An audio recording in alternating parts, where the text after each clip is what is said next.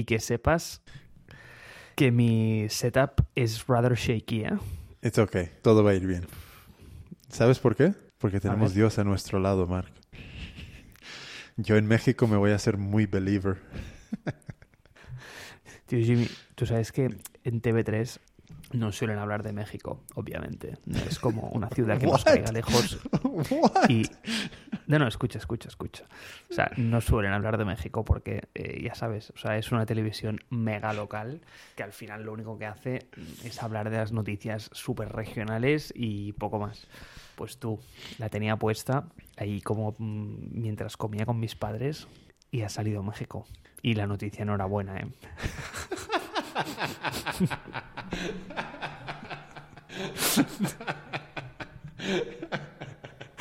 No, no se ha ganado ningún Nobel en México. ¿eh?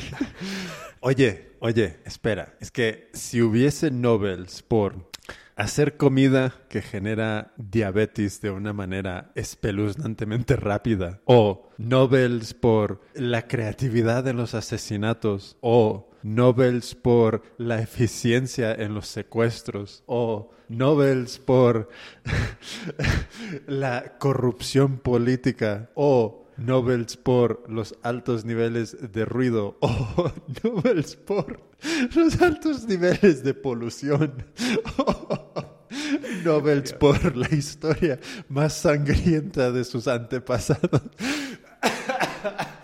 Pues tío, México tendría muchos de ellos. Tío, pero es que mm, hay otro, hay otro tipo de premio que, que de alguna manera avala todo esto, tío. Se llaman Guinness.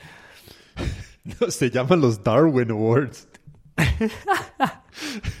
Porque aquí, tío, todos los días ves a alguien haciendo algo que dices, hijo mío, si no te mueres de eso.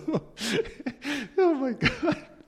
Pues, eh, tío Jimmy, o sea, como la noticia que daban era que en México cada día había 10 víctimas de violencia de género. Es decir, cada día morían 10 mujeres acosadas o, tío, mm, asesinadas por sus parejas o sus whatever.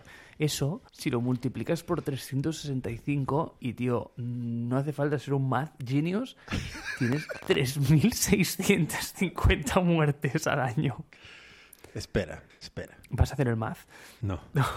espera, espera.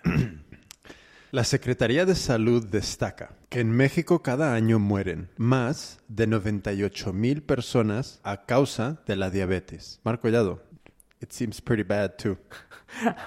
Ya, es que pensaba que ibas a hacer una. mm, eh, que, que ibas a dar un statement muy polémico del tipo. No, no, no, es que- que, a ver, que- a que ver. se mueran 3.500 así por violencia de género tampoco es tan grave. A ver, a ver, a ver, a ver, a ver. Hay que reírse de todo. Si no te gusta ese concepto de la vida, pues yo no te voy a caer muy bien. Eh, porque si hay alguien que siempre es too soon, soy yo. Entonces, no, yo no estoy de acuerdo con eso, con ese dato. Me parece horroroso, espeluznante. Creo que es un indicio muy grande de, de- una indicación muy grande de un problema social, cultural, emocional de México como país. Y creo que evidentemente hay que tomar pasos para subsanarlo, para encontrar su raíz y para poco a poco irnos alejando de esa estadística. Pero al mismo tiempo, como dijo un gran cómico, después de que una madre había ahogado a sus hijos, dijo, yo escuché que los niños eran unos cabrones, que se sentaban demasiado cerca de la tele y de que no recogían sus juguetes. We might have to edit that. Pues oye, eh, déjame que te diga que este dato, eh, tío, o sea, aparte de que el de diabetes me parece animal, o sea, 100.000 personas. Tío, hay, hay hay como 87 revistas en los kioscos dedicadas exclusivamente a diabetes. No bullshit. Ya, pero es un tema de diabetes, de que como que de la gente mm, desayuna Coca-Cola con Fanta de naranja, ¿no? Hay una Pregunto, Coca-Cola con un pan de Fanta.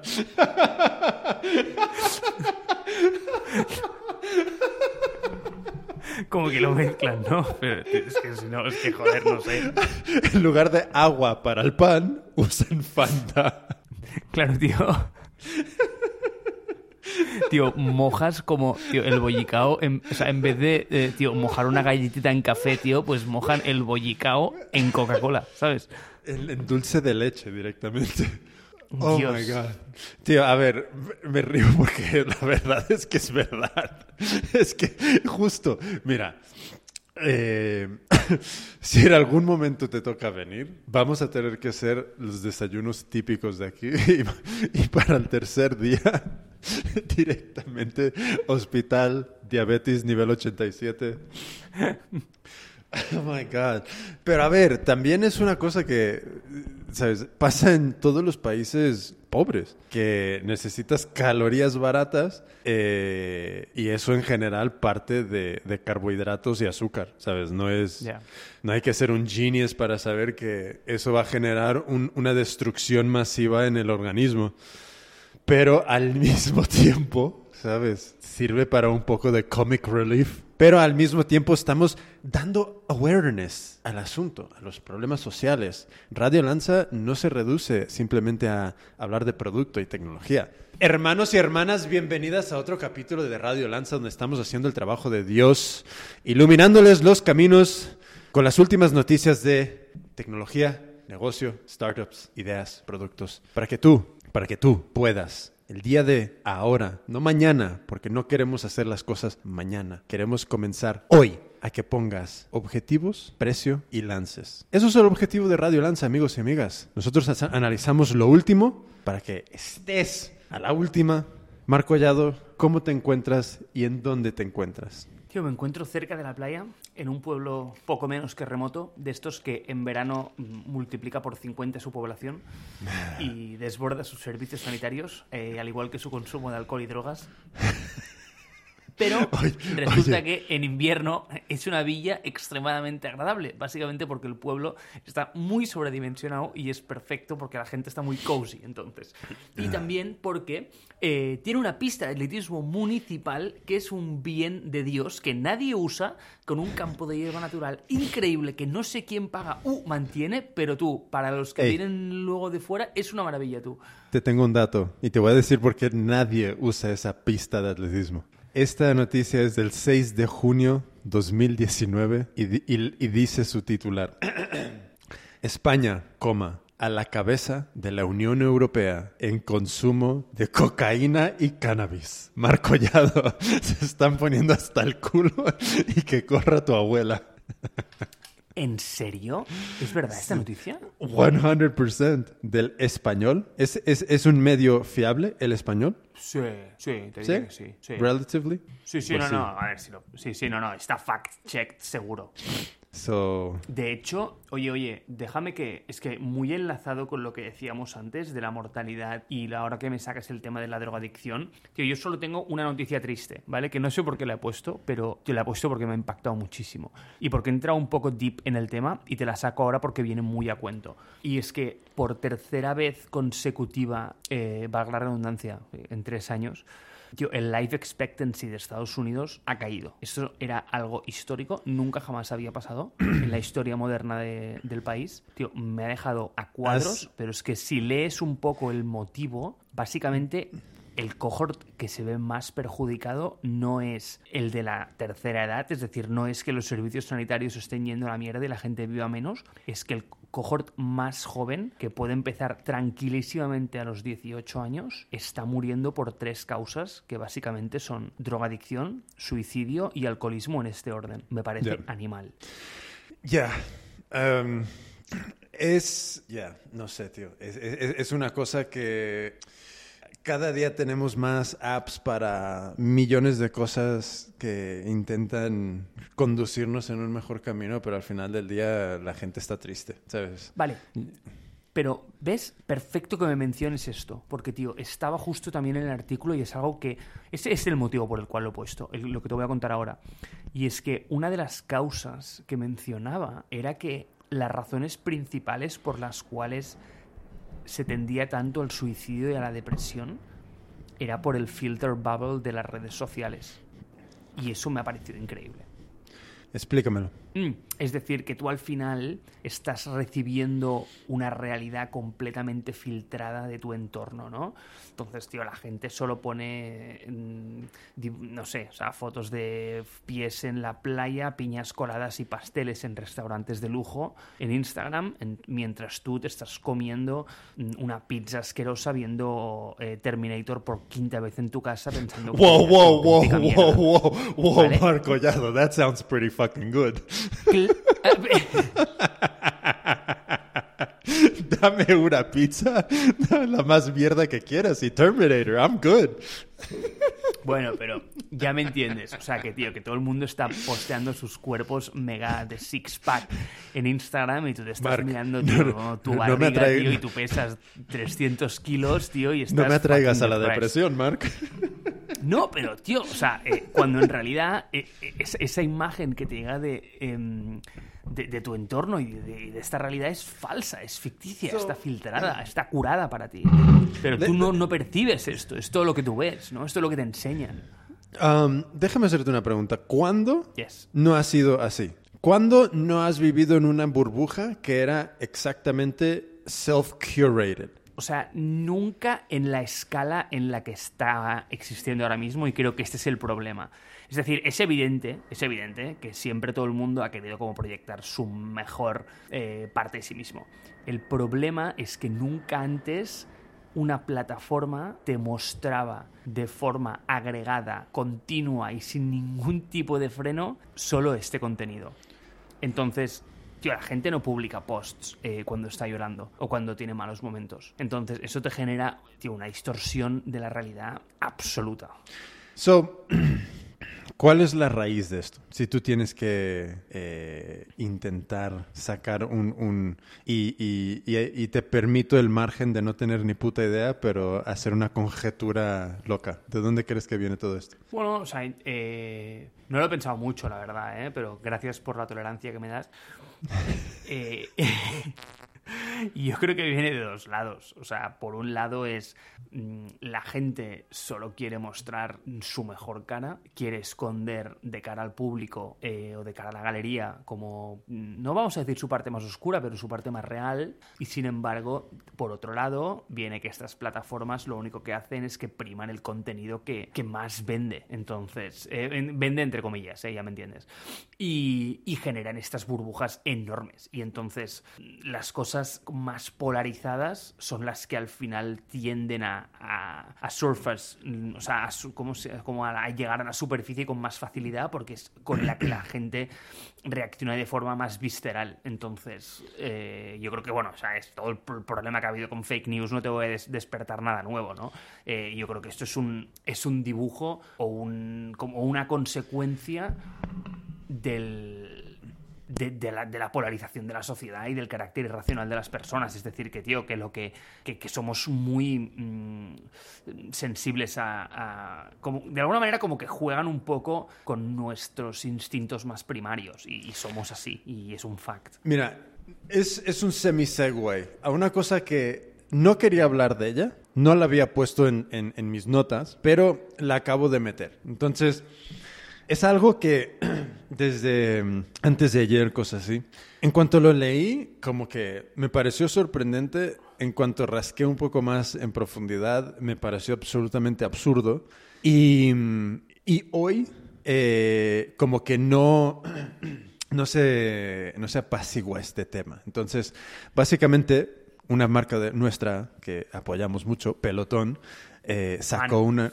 ¿Has, has escuchado la noticia sobre el, el último anuncio? Un ad que hicieron hace poco. No, pero por favor, Vale. ilústrame. So, eh, el, el, el vídeo del ad. Mira, vamos a hacer una cosa. Te voy a pasar el link al, al, al- a la publi. Son 30 segundos. Míratela. Y, y así tienes todo el contexto. Vale, me la miro mientras hablas, ¿vale? Bien, entonces, no, no, mejor míratela primero, nos quedamos en silencio y, y luego vuelves. Vale, lo acabo de ver. Ok. So, eh, te voy a leer una de las últimas frases que, mm, que resume. Primero, tú dime qué es. Descríbeme tú este anuncio. es un chico que le regala a una chica una bici de pelotón que ojalá mi supuesta novia me regalara una, dicho esto, ¿vale? O sea, tío, es el típico regalo que yo espero recibir estas navidades. ¿Vale? O sea, tío, parece como el puto mejor regalo que te puede hacer nadie jamás, ¿vale? O sea, bien, hasta ahí bien. Entonces, parece que a la chica le gusta, la usa, postea mm, como sus logros en pelotón en redes sociales, eh, whatever, y relata un poco su historia. Y como que un año después miran atrás y le dice, joder, tío, obviamente confirmando lo obvio, este es el puto mejor regalo que me han hecho en mi vida. Vale. Este es mi resumen del anuncio y puede que me haya perdido la polémica, porque hasta ahora yo lo veo bastante nice. Te, te leo. Y voy a leerlo en inglés. Luego lo podemos Vale. medio... Um, surely, no one has remained unaware of the Peloton ad in which a woman who stares stricken at the camera, apparently trapped in her marriage, attempts to show delight that her husband had bought her a Peloton, something that'll help her lose perhaps two pounds from her slight frame. Perdón. ¿Lo has captado? ¿He visto un anuncio distinto entonces? No, no, no. Ese es el anuncio. Básicamente hay una polémica social enorme porque es un anuncio sexista, machista, donde el hombre que es dueño de esta señora, eh, le regala un artículo de ejercicio casi para obligarla a perder peso del peso que ya lo tiene sumamente bien. Eso es la lectura social actualmente de este anuncio. Y eso que te leí viene de un artículo de Inc. ¿Vale? No es como un fringe blog de, ex- de extremistas de, de- de social justice warriors. No, no, no. Esto es mainstream. Estoy flipando.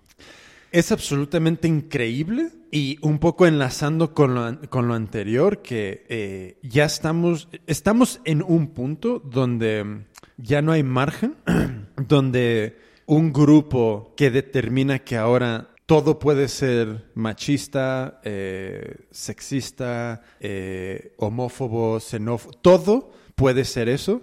Ya no cabe la posibilidad de ver este anuncio y decir, uno, eh, este producto cuesta casi 3 mil dólares. Evidentemente va a estar, es un producto para una franja muy específica de cliente que yo siento que se representa bastante bien en el anuncio. Dos, si alguien se está pensando en comprar un producto de 3 mil dólares de ejercicio para su propia casa, generalmente son personas que ya están muy down the rabbit hole, que tienen muy claro que este tipo de actividad les gusta y en general ya son personas con un físico que, con que cualquiera les puede ver y decir, no necesitan perder ni un gramo. Pero no. Ya, pero- E- Esto es una situación donde se está leyendo de... se- se- siento yo que se está añadiendo una capa de lectura de lo peor que se puede imaginar a alguien que en ningún momento se transmite en el vídeo. Siento yo. O yo, no, o yo tampoco lo estoy entendiendo. No, pero deja que añada mis cinco céntimos aquí. Y es que vuelvo al punto que te hacía antes. Entiendo perfectamente el comentario porque, de alguna manera, decir lo que acabas de decir tú, que parece bastante obvio, razonable, lógico y con todo el sentido común, en mi opinión, no vende. Y otra vez, vende entre comillas, y por vende me refiero a no genera polémica o mm, sentimientos de irracionalidad en la gente. El hecho de polarizar el debate a este nivel exactamente es lo que fomenta eh, Internet en su carácter más, tío, más Y- oscuro. Y es, y es lo que ha pasado. Y es lo que ha pasado. Es el mismo motivo por el cual algoritmos de inteligencia artificial acaban enseñando a los chavales pequeños como, eh, o sea, osos asesinados unos a los otros cuando empiezan a ver vídeos de, de osos con piruletas. Pero sí, sí, e- e- es, Sí, es- es- está documentadísimo. Sí, sí. Y, y también te digo una cosa. Esto creo que tiene mucho que ver con ese malestar general de la noticia que comentaste antes de la mortalidad en Estados Unidos, con este malestar social donde todo, todo es ofensivo, ya todo es ofensivo. Eh, creo que tiene absolutamente mucho que ver con eh, este punto de el único modelo de negocio que la mayoría, que sostiene a la mayoría de la, a, la- mayor parte de la prensa online es el modelo de negocio general que, que- de, de publicidad. Entonces, si tú de repente eh, lees un blog de un random person o no tan random y tú eres un inc y le enchufa gas a esa polémica para que generes más publicidad, más traffic y más clics, tú eres parte del problema también. Porque al final del día, ¿sabes? Siento yo que siendo razonable, es, este anuncio lo ves y dices, oh, oh, mira, me- eso por una parte, el problema de quién está añadiéndole gasolina a este fuego, y creo yo que son estos medios como Inc. que nunca... Porque claro, no, la, la voz de la razón no vende ni genera clics. Entonces, eso, eso no vende. Pero un titular como eh, eh, A Peloton ad, esto es literalmente del primer artículo de Inc. A Peloton ad sparked huge controversy over its sexism. Punto. It's also just a terrible commercial. Segundo titular de un, de un follow-up. The actress in the disastrous Peloton ad just gave a masterclass in how to turn disaster into utter triumph. Están añadiendo leña a un fuego que no debería de existir. Y esto luego que genera en personas que su mundo se reduce a estos conflictos. Pero ya ves incluso hasta el vocabulario que usan, tío. O sea, Efectivamente, eso es lo que te digo. es que es- es- a, mí, a mí me parece patético, pero fíjate, ¿no? Tío, sparked controversy, sexism, terrible, disastrous, no sé, otro disaster. Tío, el titular es malísimo. Tiene desastre dos veces en, el mismo, en la misma frase. Es, es que es nefasto. O sea, es como a ver cuánta mierda puedo meter en, en- una frase de, de- de 30 caracteres, ¿sabes? Entonces, pero es que es lo que decíamos antes. O sea, es que tú sabes que la fricción de compartir es bajísima. Es tal como un clic y generar esa sensación de irracionalidad y de rabia y de como despertar este, tío, este sentimiento más...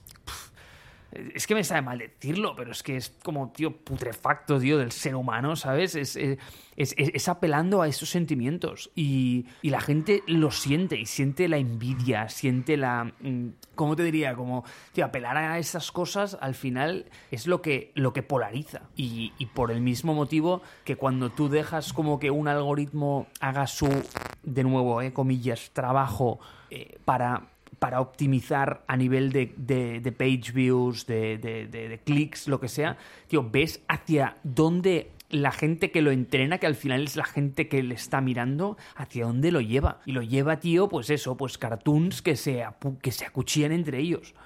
Y, sabes lo que me hace también gracia de, todo esto, que eh, me resulta curioso cómo el enfoque es pelotón cuando tienes una industria enorme que durante cientos de años de historia moderna ha sido yo creo que la más culpable de generar una deformación de, de- de ese de, de esa, de, de esa visión de la representación de un cuerpo de, de- de una persona. Y eso es la industria de la moda.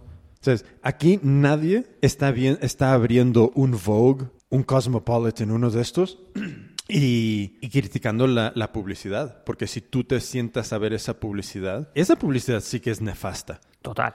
Porque en ningún momento tú tienes a una, a una persona medianamente empoderada vestida con esa ropa. Siempre tienes a personas lánguidas que parece que están deprimidas y, y- y totalmente doblegadas y, y- objetos de, de- de- de otra persona. Y eso es toda la publicidad de moda. ¿Sabes? Sí, cuando en Y- realidad son cuerpos irreales. O sea, son cosas que sí puedes conseguir, pero con. eh, al final, tío, con dietas imposibles, ¿sabes? Espera, Y- espera, y espera. Con un Pero, sacrificio que. A lo que, a lo que voy es, si tú quieres un villano real, no es pelotón, es que hay otras industrias donde realmente esto se reproduce. Y, si, y, y entonces, ¿dónde paramos con esto? Paramos, eh, eh, BMW ya no puede, o Mercedes ya no puede hacer un anuncio de, de un hombre exitoso con pasta comprándose el coche más caro, ya no puedes, porque yo me voy a sentir mal, porque yo voy a interpretar eso como si no tienes mi éxito para comprarte un BMW y vivir en este casoplón, eres un loser y por eso no debería de, eh, por, por, eso es malo. O debería de ser yo responsable de reconocer que es un anuncio. De la misma manera de que yo soy responsable de reconocer que una película es una película es, es, es no es verdad. O de lo que diga y, y además vamos más allá. Es como todo lo que está sucediendo con el, con, con el stand-up comedy con los cómicos y con todo esto que de repente eh, hubo una temporada, ahora mismo se ha medio eh, relajado, pero hubo una temporada larga donde eh, no podías absolutamente, de, básicamente había un grupo de social justice warriors que estaban ahí eh, siendo la, la nueva policía, la nueva gestapo de qué se puede decir encima de un escenario de, de, de comedia, cuando siempre ha sido un lugar donde todo valía. No, no, no, me entero de esto, tío. ¿Qué, ¿Dónde pasó eso? ¿En Estados Unidos? Oh, ya. Yeah. En Estados Unidos ha estado muy heavy y en general mega li liderado por, eh, vamos a decirlo, eh, una comunidad que se autodenomina los alt comics. Eh, y, y, y, sí, ¿sabes? Ha, ha, ha, ha, habido, por ejemplo, el, el último eh, special de Dave Chappelle, que es un monstruo y, y, puede ser el mejor cómico contemporáneo. Cuando tú lees eh, reseñas eh, de su último special, dices, ¡buah! Ha, ha sido un, una puta mierda. Y todo ha sido, mira, en Rotten Tomatoes, el último special tiene dos estrellas, tío. Y si lo ves, y si ves el special, es increíble. Es buenísimo. Pero, ¿quién está liderando esto? Si tú, si, tú lees esto, toda esta gente que le da una mala reseña es parte de este grupo. Parte de este grupo. O es gente que ya no entiende que si tú te ofendes con algo, es, no es problema de la persona que lo dijo, es tu problema. Y no sé en qué, en qué vídeo lo vi recientemente, que era como, palabras no constituyen una, un, un delito, no constituyen una ofensa, no constituyen un crimen. Entonces, si yo voy y te grito, eres un cabrón, mamón, etcétera, etcétera, etcétera, sí, puede ser que te ofendas, pero no me puedes denunciar, no me pueden llevar a la cárcel por eso. Pero estamos llegando a un punto donde ahora hay un segmento de la sociedad que lo está llevando a ese extremo. Y esto es lo que sucede con lo de pelotón. Yo creo que también sucede tiene alguna influencia dentro del dato que compartiste al principio y yo no entiendo qué es lo que nos está sucediendo.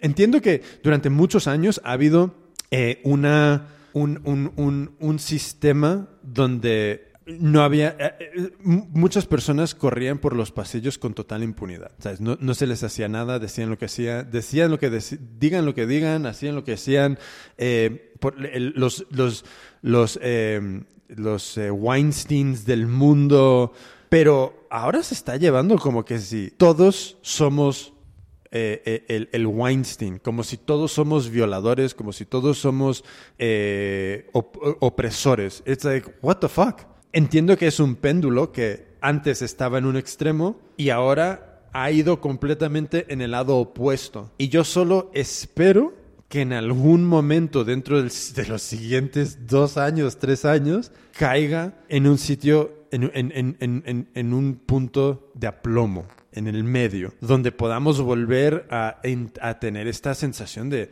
a ver, tú tienes tus libertades y yo las mías, las tuyas terminan donde las mías empiezan. Y que no haya estas casas de brujas continuamente.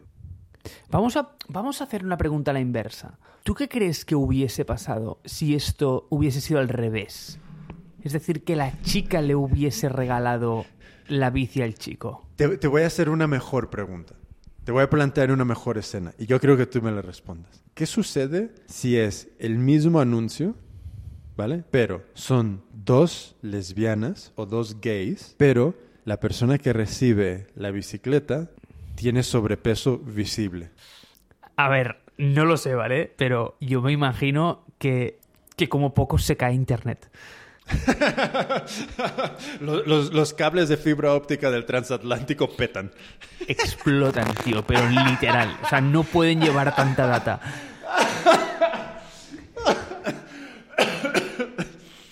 Tío, Pues sí. es que. Eh, ya, ya, es que porque además ahí como que mezclas toda la polémica, ¿sabes? O sea, colectivo este de siglas impronunciables que nunca me acuerdo cómo se llaman.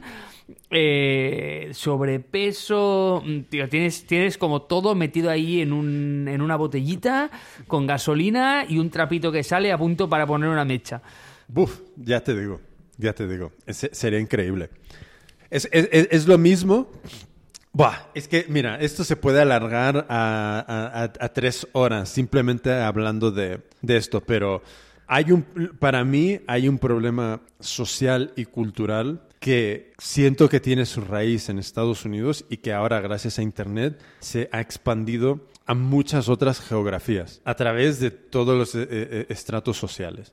Y, y, y- y no sé, est- estamos perdiendo esa habilidad de matizar, de racionalizar y de ser autorresponsables de, de nuestras propias emociones. Que si tú, Marco Collado, ahora dices eh, la barbaridad más grande del mundo, pues que yo te pueda escuchar y te pueda decir, pues no estoy de acuerdo y dar- darte un argumento en, eh, eh, en- en contra y poder tener un diálogo. Es que ya no es así, ya es si tú dices algo que a mí me ofende, primero voy a intentar reunir al pueblo, armarles con, toda la- con todo lo que pueda para posiblemente arruinarte para el resto de tus días y luego buscar el siguiente, la siguiente cosa que me ofende. Ya, es que, es que ya vas casi como con miedo, ¿no? O sea, como que al final, tío, mm, te da. Ya no sabes dónde está la línea. Porque. Y ahora no me las quiero dar de inocente. Pero yo no le veía el problema al anuncio de pelotón. Y te lo digo muy sinceramente. O sea, Yo sabía tampoco. que como tú me lo habías pasado como polémico, evidentemente ya entendí bien que la polémica estaba servida e iba sobre todo pues por el lado de, mm, de, de la chica y bueno, o sea, este tipo de cosas, ¿no? O sea, ya, ya vi que los tiros iban por ahí. Pero si yo lo veo sin tener este tipo de prejuicio o alerta previa, yo creo que lo que se me pasa por la cabeza de primeras es... Me quiero casar ojalá con él. me la hubiese regalado una a mí, ¿sabes? Claro, yo quiero esa bici, tío. Joder, tío, que vaya regalazo le ha pegado el tío, ¿sabes? O sea, No, pero eso no. eh, Eso no. No puede ser, no, no puede ser una lectura de vaya relación tan más interesante que tienen. Eh, cómo le conoce. eh, ¿sabes? No, no, no, no. Eso no. Eso no. Es sexista, es machista, le está obligando a perder peso, eh, peso que ya no tiene. eh, y tampoco puede ser eh, que a ella le encante ir en bici y lleve toda, to- todo el año deseando una pelotón y por fin eh, se la regalan. No, no, no, eso no, nada, no, no, no, eso no. ay Dios. En fin, que me la regalen a mí, tío. Yo, sí, yo, yo acepto un poquito de sexismo, sí. Oye, tú, si este es el price que hay que pagar, eh, tú a mí dame tres de esos, ¿eh? I'm all in. so, te quiero comentar una cosa que tiene que ver con tele, ya que estamos un poquito en tema tele. Eh, Venga, va. No sé si tú sigues la serie de Silicon Valley. Debería, ¿verdad? Pero no. Es muy buena. So, te la, te recomiendo eh, por, ¿sabes? Te la recomiendísimo. So, en esta semana, eh, esta semana en el capítulo, había algo que a mí me dejó como, ¿qué? Hay un personaje, no te voy a hacer spoilers ni nada, por si te la quieres ver. O No, no, pero puedes, por quien- puedes. o por quien esté escuchando, pero de repente hay una botella de tequila que se llama Tres Comas, ¿vale? Y yo vi eso, y, y bueno, entra en un contexto de una cena y yo digo, ok, qué, qué gracioso. Pero re- la botella volvía a aparecer fuera de contexto en otras escenas. Y, y yo me quedé con, con- con- con el, con el punto de, ¿qué es esta botella? Porque ahora ya es un personaje.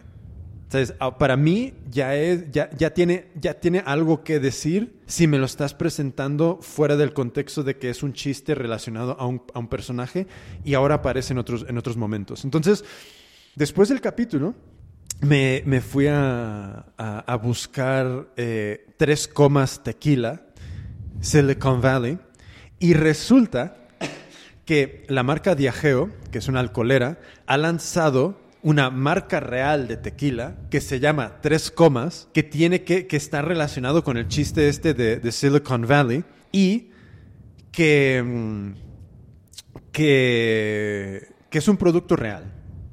Y esto me pareció, me pareció genial. Me, me- me pareció una manera tan chula de introducir un producto dentro de un contexto y que cobre una vida. ¿Cómo le irá al, al tequila? No lo sé. Pero eh, me resultó mega curioso. Yo pensaba que me ibas a decir que habías visto por primera vez la tecnología esta de que te Ah, pintaba ads de- dinámicos y como que tú estabas en México te pintaba el ad del tequila. Pensaba que me ibas a decir esto. Ah, no, no. esto yo creo que no lo, no lo sabría, ¿eh? Si esto sucede, puede ser que ni, ni te des cuenta, porque ese es el, el- el- el objetivo. O sea, es que cada geografía tenga sus propios ads. Pero, em, como estrategia de marketing y como táctica, es es es súper guapa. Merece la pena que, que, que se vean ese, ese capítulo que, ahora mismo no me acuerdo del nombre del capítulo, pero... Eh, si, si buscas en Google tres comas Silicon Valley, ahí te saldrá. Muy bueno, muy bueno cómo lo han hecho. Eh, ahora va a ser curioso ver si realmente este tequila, pues, eh, llega a, a- a- a- montarse un negocio o si simplemente se va a morir ahí en el chiste. Ah, pensaba que me ibas a contar esto de verdad, cosa que va no sabes cómo con la siguiente noticia que tengo aquí, que ya no me acuerdo cómo funcionaba, porque la puse a principio de semana y se me ha olvidado, ¿vale?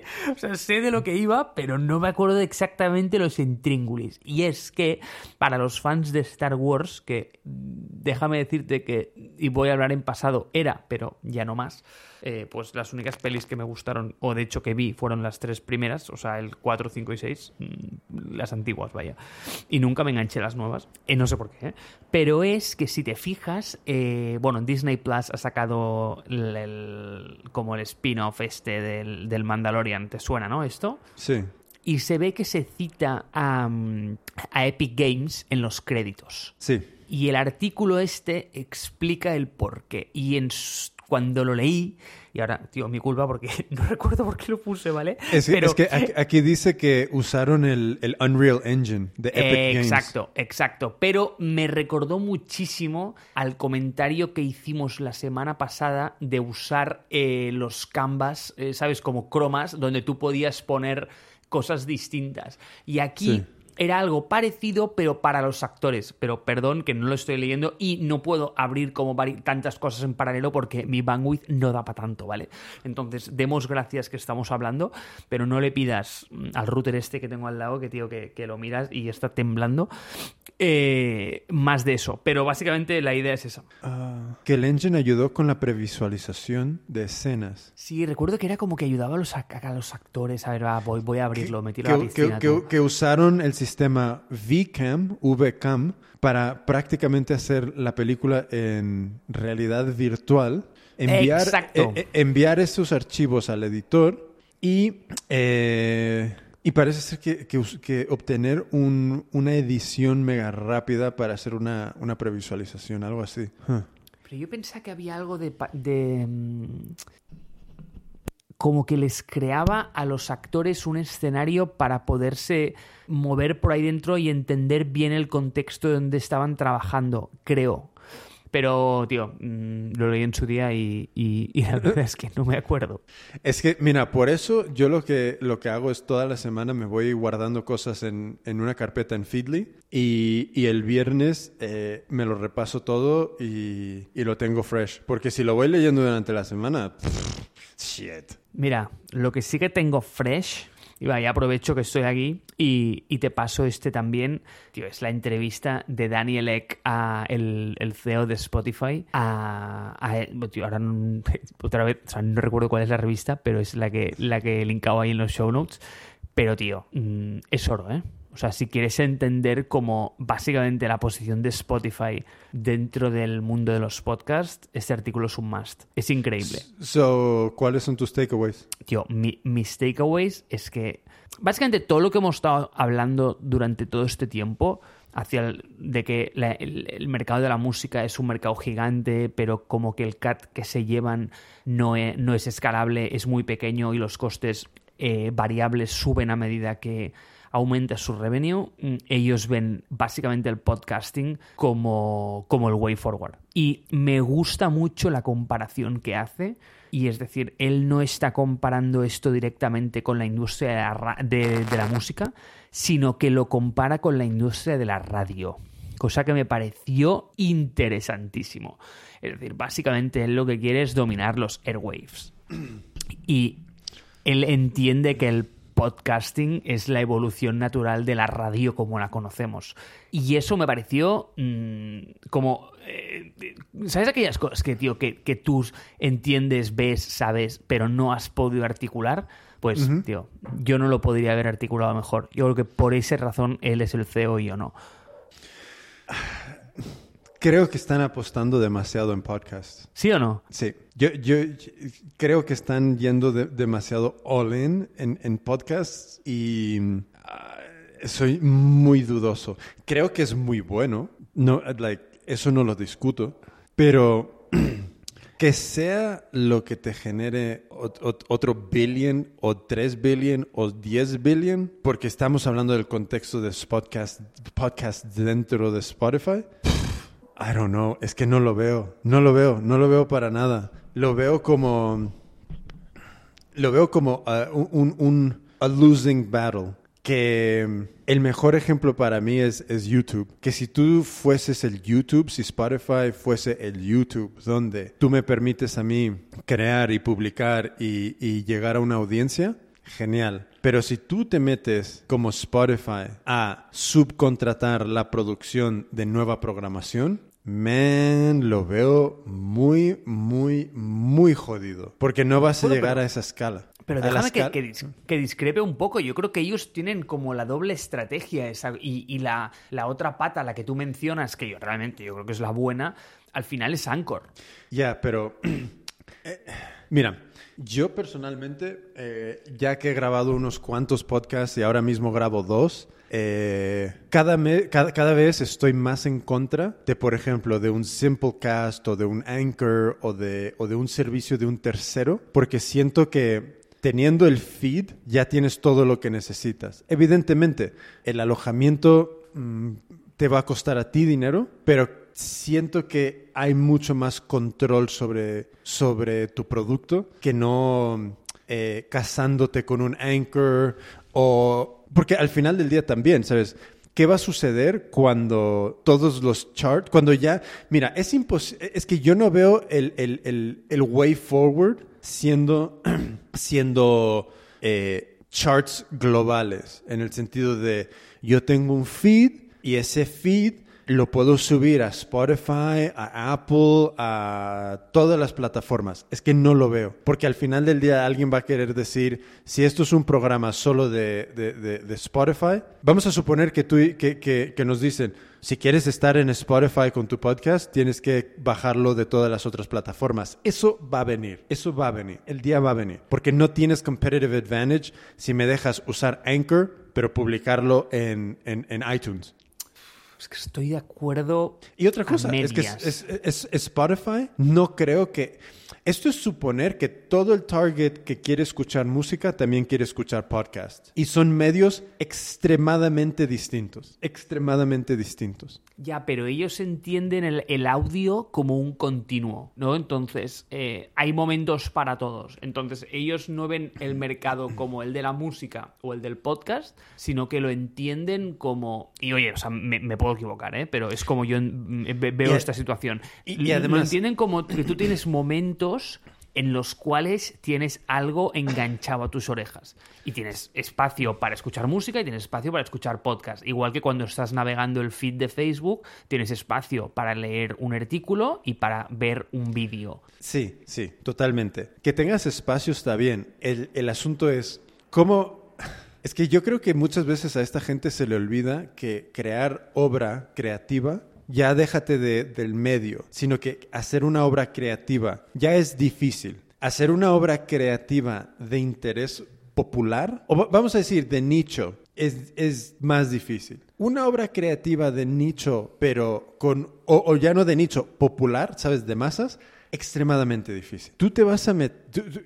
Yo no entiendo dónde, dónde ven que van a poder generar un catálogo tan grande de contenido de este tipo? Es que no lo entiendo. Porque si tú estás produciendo vídeo que está regular, tú puedes generar muchos momentos de, de, de, de engagement. Pero con podcasts y con audio donde no tienes nada más, donde solo dependes que la voz capte mi atención, creo que el reto que asumes en ese medio para producir obra creativa que enganche a una audiencia en ese medio es tremendamente más difícil que si tú creas vídeo mediocre. ¿Me explico? Sí, porque el soporte que tienes al final es más elemental, es decir, estás solo con tu voz y, ya más vale que seas entertaining porque es lo mismo, ¿no? Estás como el que alguien se, se vaya de, de ese feed es, es un click away, ¿no?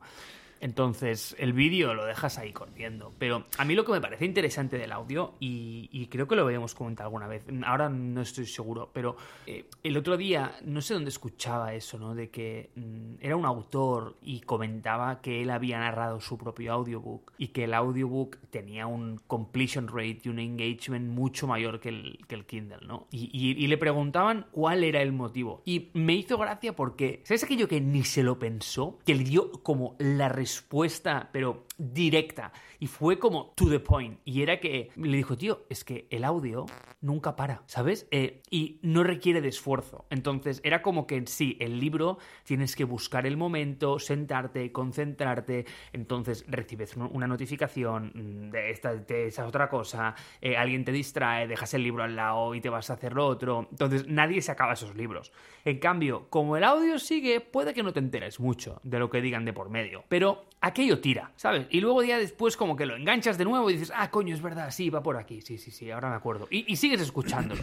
Pero eh, creo que esa propiedad de que mm, siga su curso y está ahí como en background, me parece que es, eh, tío, que es muy, muy, muy buena. Sí, sí, sí, sí, sin duda. Y aquí estamos hablando de que antes de, de que ahí no vino primero el audio, ahí vino primero el libro hubo un proceso de edición, hubo un proceso de, de, revisión, bla, bla, bla, hasta llegarse a publicar, luego lo, lo, graba el audio. Eso está bien, genial, pero si tu endgame es ser el crear tu propio contenido que mantenga a tus oyentes eh, más enganchados a tus podcasts que a tu música, porque tu música te hace perder dinero, tus podcasts vamos a decir que son propiedad tuya, donde no tienes que hacer ningún revenue share.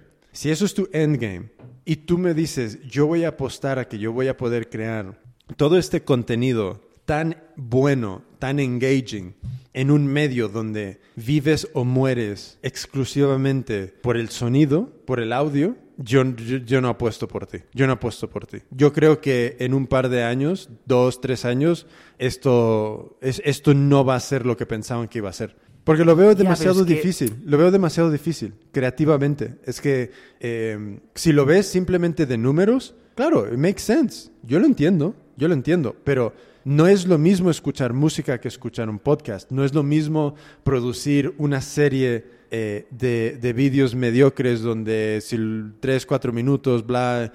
No sé, es que no, no veo que vayan a producir ese catálogo de obra tan buena porque encima, encima yo ya he visto el tipo de talento que quieren jalar a crear estos, estos, eh, estos podcasts que de, que están tirando hacia una estrategia muy influencer, muy de, porque tú tienes una audiencia en Instagram, eh, vas a poder generar programación que sea engaging en audio.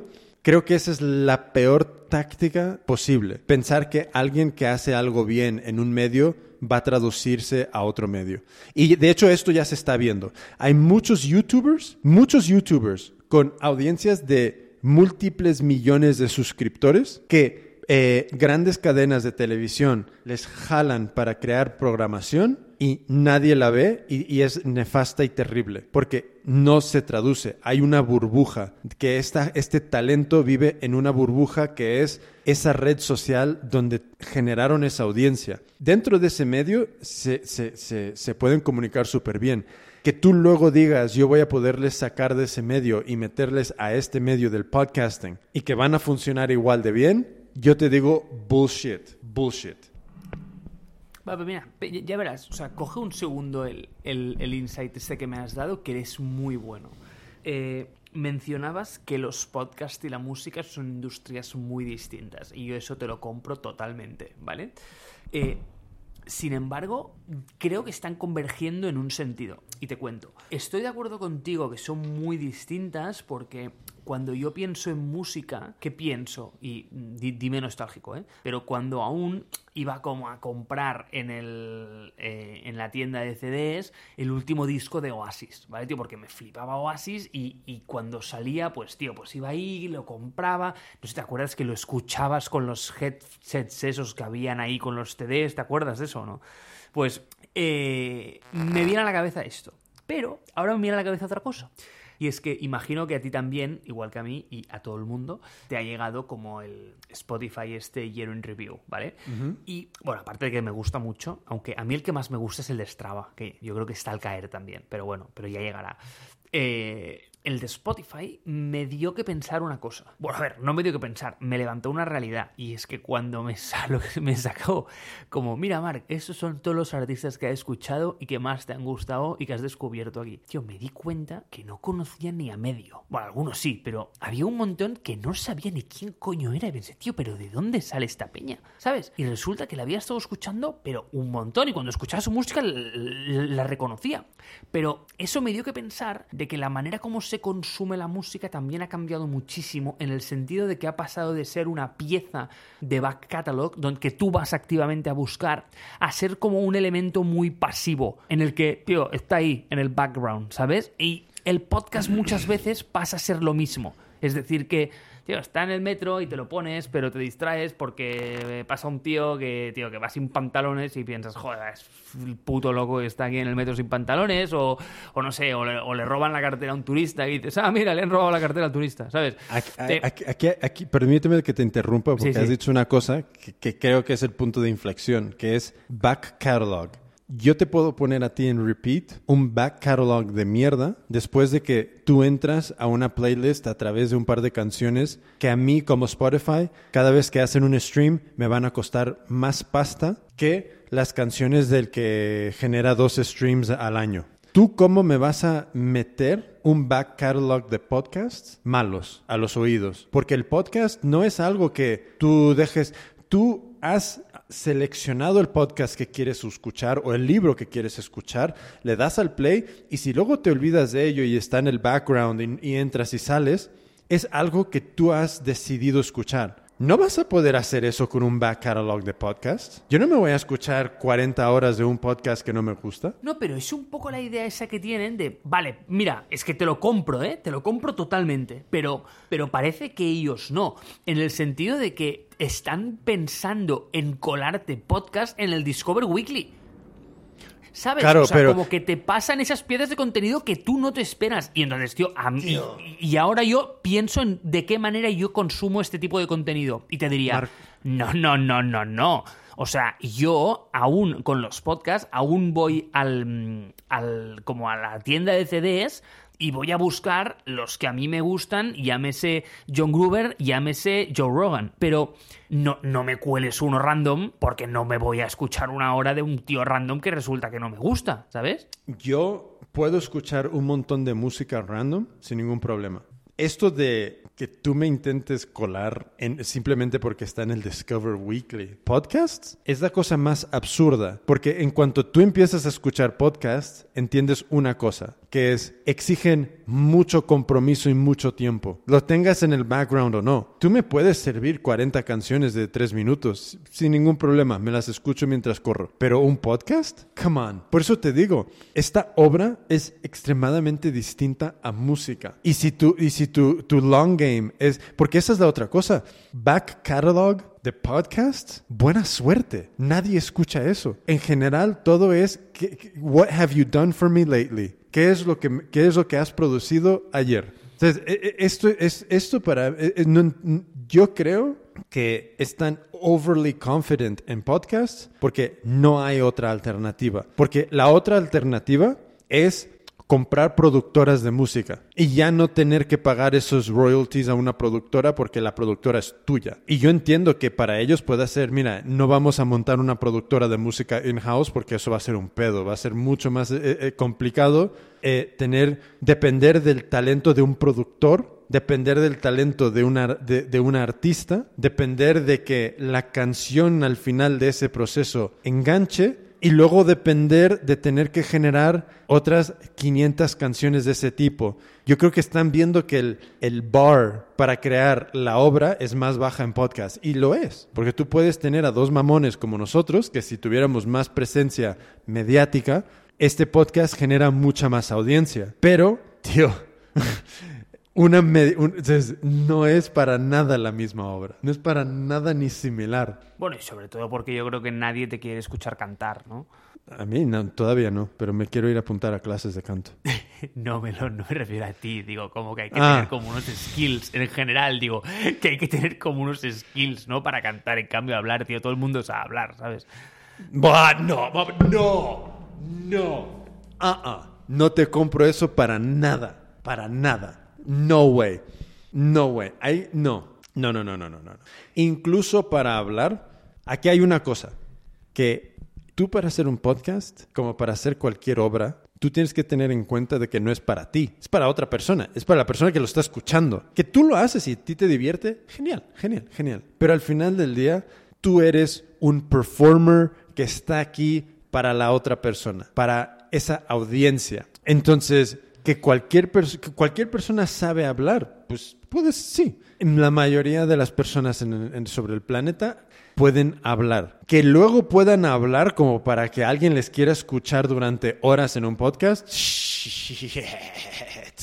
No way, no way. Eso sí que no te lo compro. Yo nunca me había planteado que estoy hablando para alguien aquí. O sea, para mí esto es como si te llamara por teléfono. Es, pero es que no lo es. Esa es la cosa. Que es como, esto es algo que eh, porque si no estuviéramos hablando por teléfono. Pero la decisión de darle al record cambia totalmente el contexto de la obra. Ya no es para ti, ya es para otro. Ya, pero no estoy trained para hablar yo, ¿sabes? no, tienes que estar trained, no tienes que estar trained. De la misma manera que yo puedo apuntarme a la maratón de Boston y terminar último. Pero en cuanto tú te apuntas a la carrera versus exclusivamente salir solo a correr por el monte, el contexto de tu rol dentro de esa organización y dentro de esa actividad cambia por completo. Y las personas que no lo ven de esa manera se están haciendo un, un, mal favor. Ah, interesante, tío. No sé, nunca lo había pensado así, pero, pero sí. ¿Tú por, qué te, tú, por qué te apuntas a una carrera? Bueno, a ver, primero, porque así seguro que, que ese día me obligó a salir a correr. Después, Porque, no, hombre, es. Porque, no, eh, yo creo que es para mantener un. Bueno, lo hago uno como actividad de comunidad, porque nunca me apunto solo, siempre me apunto con alguien. Eh, y dos, porque, oye, tío, pues quiero ponerme a prueba a mí mismo. Claro es una competición. Ya, pero claro, tú no puedes, lo peor que puedes hacer, y esto lo he visto muchísimo, seguramente tú también, es gente que se apunta a carreras a andar. Entonces es como, ¿qué ah, haces? ya, ya, eso es, tío. O sea, para eso que camina en tu eh, eh, casa, ¿sabes? Claro, eh, queda con tus colegas y ve a andar, pero esto es una carrera. De la misma manera que si tú te dices, yo voy a escribir un blog post y darle al publish, voy a grabar un vídeo y, y subirlo a YouTube, voy a grabar un podcast y darle al record y todo este rollo, ya es una obra que tienes la intención de que otra persona la vea. Entonces, tú ya trabajas para la otra persona. De la misma manera que si tú abres, si tú montas una startup, fuck you si tú piensas que eso es tuyo. Es que no es tuyo. Desde el primer día que tú tienes la idea, ya es de otra persona. Es de la persona a la cual tú quieres servir. Es de la persona de que tú quieres venderle algo. Y creo que hay mu- muchos problemas con esta idea de, de, de, de- quién es eh, de, quién, de quiénes son obras creativas, de quiénes son, eh, incluyendo startups y todo esto. Es que nunca es tuyo. Desde el día que tú tienes la idea, nunca es tuyo. Tío, nos hemos ido, ¿eh? Al otro lado, Un ¿eh? poco. Además, ¿eh? Sí, no, está bien, está bien. Pero, pero somos interesantes. Sí, no, no. yo- oye, tío, mm, he, he aprendido. Mm, me ha parecido bueno, la verdad es que sí. So, ¿sigo o sigues? Porque hay, Venga, va, hay dame cosinchis. una, va. Buah, es que siento que este capítulo es muy social justice. Entonces, eh, voy a quitar, voy a pasar, ¿por dónde voy? Eh, mira, voy a cambiar un poquito de, de- de ánimo. ¿Conoces Toys R Us? Esto fue algo que existió en, en Spain. Claro que existió, me encantaba ir. Ok, so, Toys R Us en Estados Unidos, bancarrota, cerró, se, se adquirió por alguien, eh, le echaron más deuda, más, se fue más al pique, entonces, pero, No, güey. ¿Es verdad eso? oh, yeah, Ah, sí, sí, sí, tío. pero ha vuelto. ¿Sabes qué decían aquí? ¿Qué? Tío, decían que en Toys R Us todos los juguetes tendrás. Era el eslogan, era brutal. En, tío, en- en- en Estados Unidos es, I wanna be a Toys R Us kid. Ah, no rima. So, en español mola más, eh, creo. Pero bueno. it's a jingle, it's a jingle. Ah, ok, ok, ok. No, en español también era R Us, todos los juguetes tendrás. Tío, molaba saco, pero tío, yo, yo, yo, yo me acuerdo como, como yendo a la tienda, era como, era mucho mejor que ir a Euro Disney, mucho mejor. ¿Cómo se llamaba la jirafa en español? Oh, ni idea, no me acuerdo. Oh, Marco Hallado, what a fail. ¿Cómo se llamaban en Estados Unidos? Espera, Toys R Us, jirafa, nombre. Eh, eh, en español creo que se llamaba la jirafa peluche. Eh, por eso no me suena, En- yo creo, porque no, no- no tenía un nombre crítico, o sea, era como generic. En, en Estados Unidos era Jeffrey. Ah, pues no, aquí no, no le llegó el nombre, yo creo. So, Toys R Us ha vuelto a la acción de una manera muy interesante.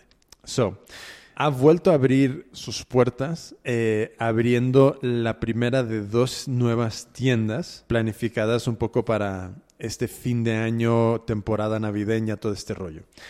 Em, las tiendas primero van a estar dedicadas a espacios de juego, donde vas a poder probar los juguetes, ¿vale? Cuando, y si no tienen un juguete, la- las tiendas van a tener un montón de pantallas donde los puedas comprar online a través de la, de la web de Toys R Us. Primero, o sea que me parece súper bueno est- esta estrategia donde entras, tocas cosas, juegas con cosas, eh, es un espacio de experiencia y eh, donde se puedan ir reduciendo eh, los stocks permitiéndote comprarlo online. Creo que está guay.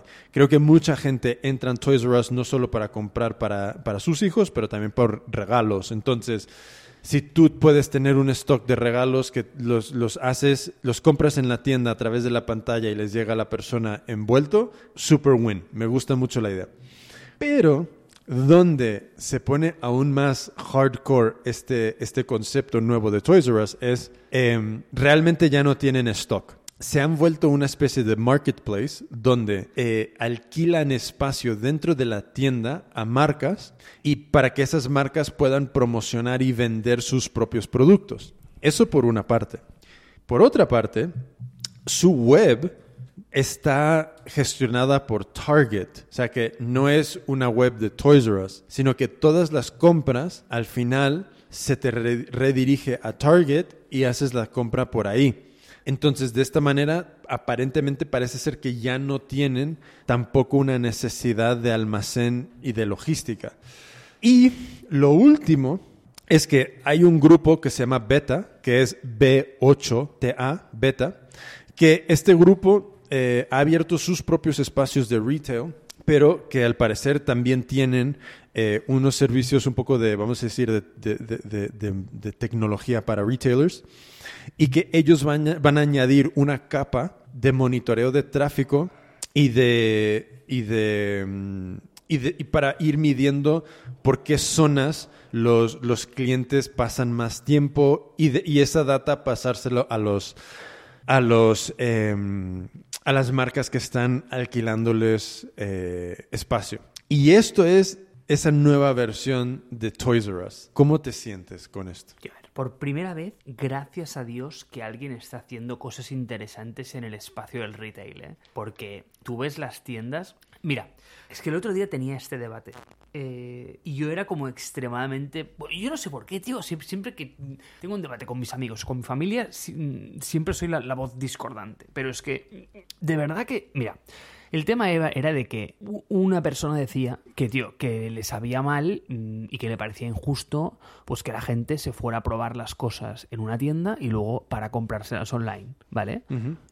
Y yo pensaba, mm, bueno, pues, eh, tío, o sea, están en su derecho, eh, pueden hacerlo y básicamente si esa tienda se va como out of business es porque no ha sabido innovar en el espacio en el que está. Y ha venido un competidor que parece que ofrece exactamente sus mismos servicios a un precio más reducido porque tiene unos costes de, estructura mucho menores. Punto. ¿Vale? Cosa que se entiende perfectamente en el sector del taxi, por ejemplo, en el que todo el mundo está en contra de los taxistas y a favor de Uber. Parece que no es cierto en el sector del retail, donde la gente está a favor del pequeño comerciante, que le conocen, que no sé qué, y en contra de Amazon, ¿vale? Y vamos a llamarle como sea. Entonces, yo he visto tiendas que han generado modelos de negocio en base al espacio físico con servicios de especialización, trato especial al cliente, eh, fidelización, lo que sea, que dan un valor añadido suficiente como para que la persona ni se piense ir a buscar ese mismo artículo a un precio menor en Amazon. Por el motivo que sea, ¿eh? Porque, oye, porque yo vendo zapatillas y me ofrecen un servicio gratuito de pisada y me monitorean como corro y me dan como un, eh, no sé, o sea, como un servicio especial, lo que sea. Pero eh, la noticia, eh, ah, es verdad, la noticia venía a raíz de que algunas tiendas como que ya pagaban para hacerte probar los ítems. Claro, y, yo pensaba, tío, o sea, qué manera más estúpida de luchar contra esto, porque al final lo que estás haciendo es que ya directamente le estás diciendo a la gente que, se vaya a comprar ahí, ¿sabes? Eh, y bueno, o sea, me parece como borderline retarded, ¿vale? Ese punto número uno. Entonces, tío, me mola que haya espacios en los cuales, una tienda pueda añadir valor por, por el mero hecho de, ya sobre todo como, como, como de- destacarse no solo a nivel de precio. Y eso lo mencionamos en otro episodio y ahora no recuerdo cuál fue, pero no sé si te acuerdas que de manera muy random encontré una tienda de Lego, ¿te acuerdas? Y que había un espacio para jugar con Legos, que estaban todos los bloques y podías construir lo que querías. Y que, tío, como que aparté a dos chavales de 5 años que no sabían lo que hacían, les dije, chaval, deja, deja a los mayores jugar, anda. Eh, y, tío, sí, no, no, pero es que me acuerdo que me senté ahí y, tío, me puse como a hacer cosas y se me pasó como 15, 20 minutos, pero de la nada. Y no compré nada luego. Y posiblemente sus ítems están más baratos en Amazon. Pero ¿sabes lo que pasa? Como si generas una experiencia como súper inclusiva en la que empiezas a jugar, tal. em, hablas con el tío de al lado y le dirás, mira lo que he construido, mira qué chulo, tal, no sé qué. Te animas, te vienes arriba y dices, joder, tío, el cohete del Apolo vale fucking 120 pavos, me lo compro, ¿sabes? Eh, creo que me parece como una estrategia mucho más inteligente que no el hecho de decir, no, no, no, eh, no te dejo abrir la caja porque me lo vas a comprar online. Si quieres abrir la caja te va a costar 3 euros. Eso me parece como, mm, no sé, como una estrategia absolutamente reactiva y estúpida que, mm, bueno, o sea, lo único que hace es, es- es meterte como out of business antes. Es lo mismo que las huelgas de los taxistas. O sea, yo creo que es un sector que históricamente ha estado súper protegido y me refiero como al retail, tanto como a los taxistas, que ahora resulta que viene alguien que está haciendo lo mismo online, más barato y mejor, y encima te quejas de que esos tíos están probando las cosas para comprárselas al otro sitio. Pues, tío, I'm sorry, pero es que mm, es lo que hay, ¿sabes?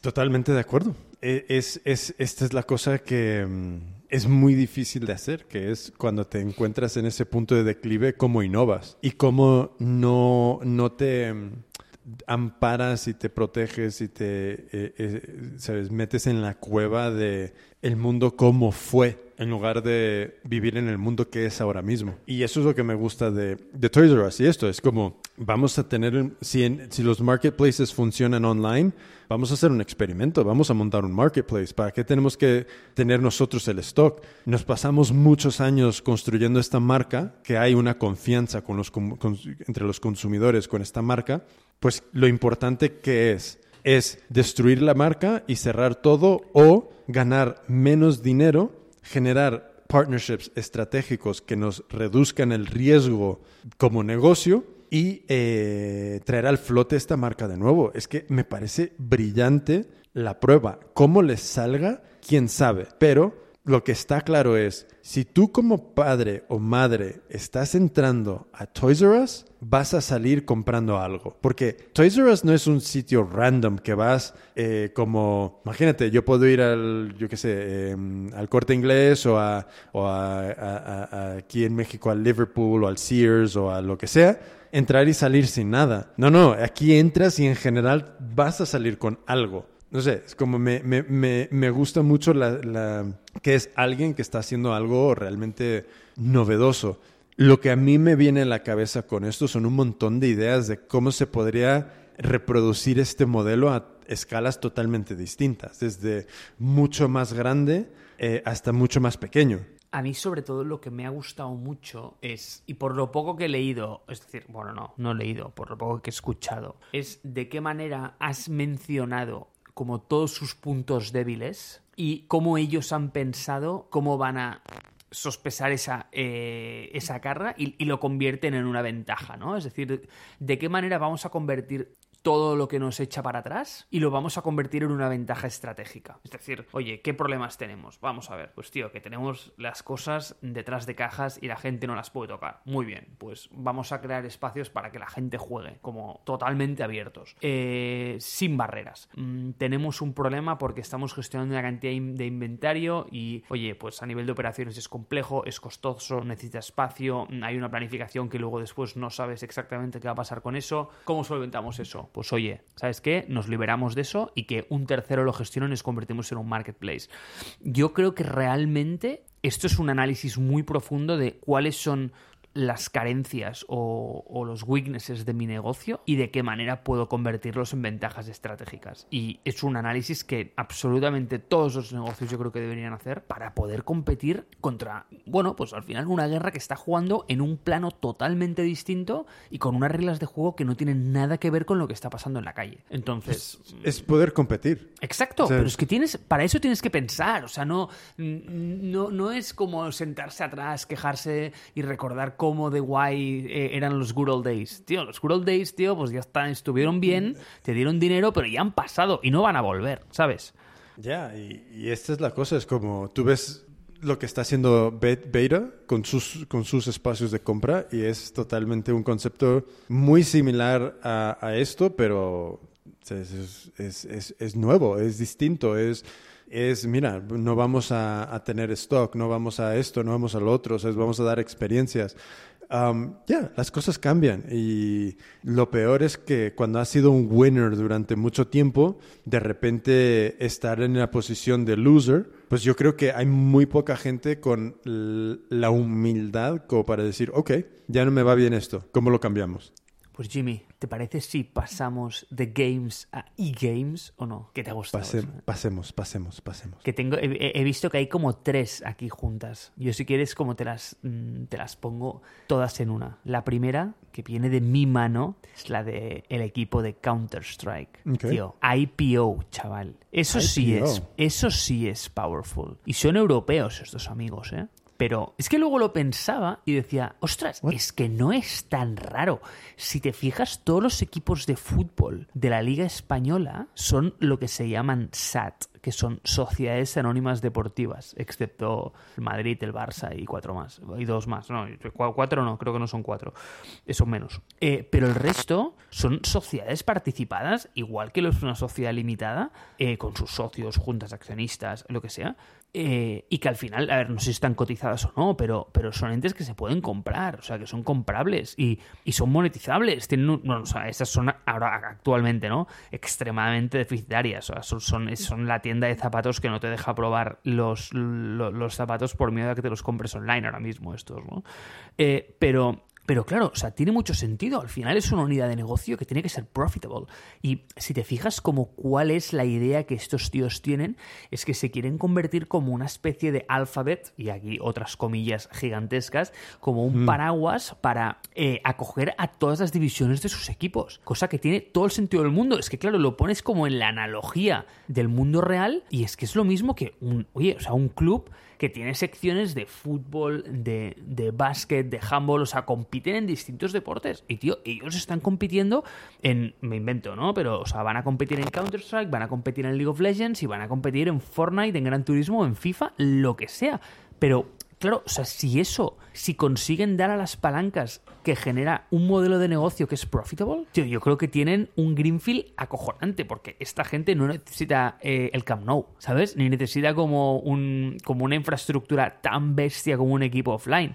Eh, tío, mm, no lo había visto nunca, pero como intentando llevarlo al mundo real me ha parecido que tiene muchísimo sentido. Es, es curioso porque no, eh, desconozco mucho este el mundo de realmente de las IPOs y todo esto. No tengo, tengo mucha idea de esto. Pero claro, e- e- es, es- sí, claro, es como si hay equipos deportivos. Supongo que el, el problema que tengo es, que, claro, es verlo desde un punto de vista diferente, porque es como, claro, el equipo deportivo vende entradas al Camp Nou, esas entradas generan dinero y se pueden ser dividendos que se les pagan a los accionistas. Si me equivoco en algo, dime, me paras. Aquí al principio era como, pero ¿cómo huevos van a generar dinero? Entiendo, ¿sabes? Patrocinio, patrocinios, bla, bla, bla, pero en general tampoco es que sea mucho dinero eso, y es que en general yo creo dinero que les mantiene a flote. Pero Claro, lo que pensándolo ahora es cada una de estas personas tiene una audiencia individual que seguramente por el en el estatus que están ahora mismo de número uno, tienen que ser millones de personas que les pueden estar viendo en, en- en cualquier momento, en cualquier plataforma. Y están a un paso de, de hacer un poco lo que han hecho Phase con todo el merchandising y todo esto. Es, eh, y claro, de repente si tú tienes una empresa de moda que está en bolsa, ¿por qué ellos no? Porque al final Claro. ellos, ellos son la maquinaria de marketing para vender todos los otros productos. Es que lo veo exactamente igual que tú. Y, y a mí de verdad que ha sido una de estas ideas que, ¿sabes cómo? Ha sido el rollo, ¿cómo no nadie lo ha pensado antes? O sea, es que Tío, ¿tú tiene sabes- todo el sentido del mundo. Hay, una frase que se ha repetido durante mucho tiempo en- en el mundo del marketing y todo este rollo que es Every online company is a media company. Whether they like it or not, whether they know it or not. Entonces, sea cual sea tu industria, sea cual sea tu negocio, o sea cual sea lo que vendas, tú eres ante todo una empresa de medios, que eso significa contenido, básicamente. Estos están empezando, en mi opinión, desde ese punto de lanza, que es como nosotros primero somos medios, luego ya veremos qué vendemos. Es, es curioso. Es decir, que tú crees que ellos están abrazando de alguna manera esta idea. Yo, yo no sé si son conscientes de ello, pero... Ah, de yo creo que hay de- poco randomness en la vida, ¿eh? Bueno, pero no sé, de, la puede sí. de- de la manera que lo veo es como tu... Vamos a decir que tu moneda de intercambio número uno es el medio que tú produces, que es básicamente vídeos de gameplay, ¿vale? Esos vídeos de gameplay te generan una audiencia enorme. Luego ya tu, talento te genera la- el reconocimiento porque ganas, o sea que eso es fundamental. Pero al final, tú eres una, media company que estás produciendo vídeo.